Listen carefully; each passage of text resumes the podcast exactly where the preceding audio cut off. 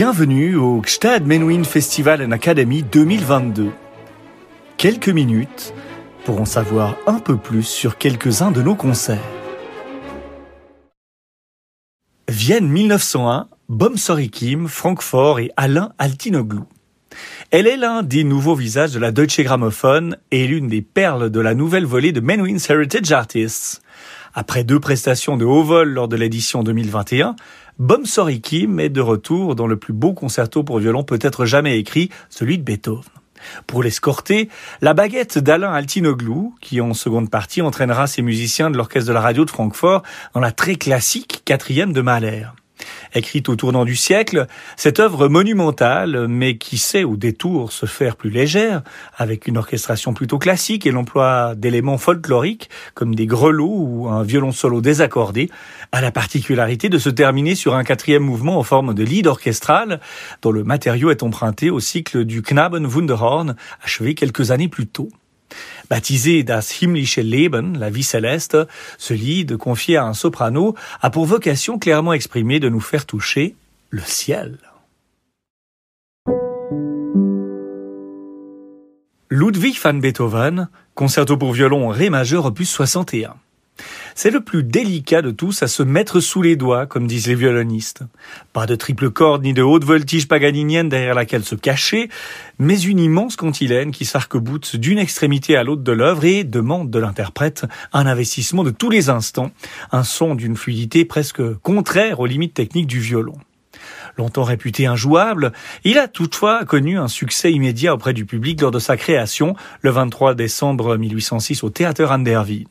Contemporain de la quatrième symphonie et des trois quatuors Razumovsky, il a été écrit à l'attention du virtuose Franz Clement, qui en a assuré la création. Certains critiques y voient un manque de cohérence, d'autres dénoncent un amoncellement touffu et décousu d'idées, un vacarme continuel entretenu par quelques instruments.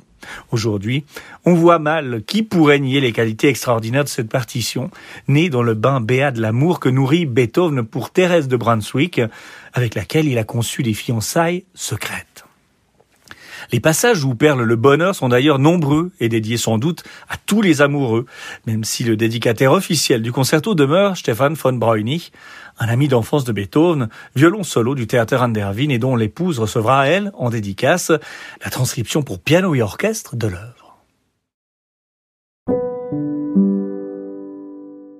Gustave Mahler, symphonie numéro 4 en sol majeur qu'il est bon parfois de s'évader dans les espaces naïfs et lumineux de notre enfance perdue.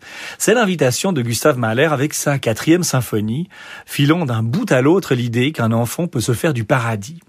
Dans les trois premiers mouvements, celle-ci se dessine sous la forme exclusivement instrumentale, jouant avec le pouvoir évocateur de chacun des groupes de l'orchestre.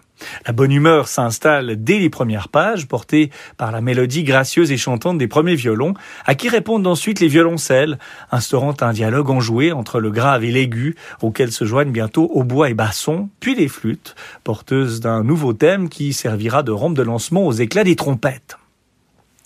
Le deuxième mouvement est un scherzo aux accents de danse diabolique, et pour cause, Mahler l'a sous-titré Freundheim spielt auf. L'ami Enrico, donc la mort, mène le bal. Le violon solo y joue accordé un ton plus haut, imitant les crin-crins de foire.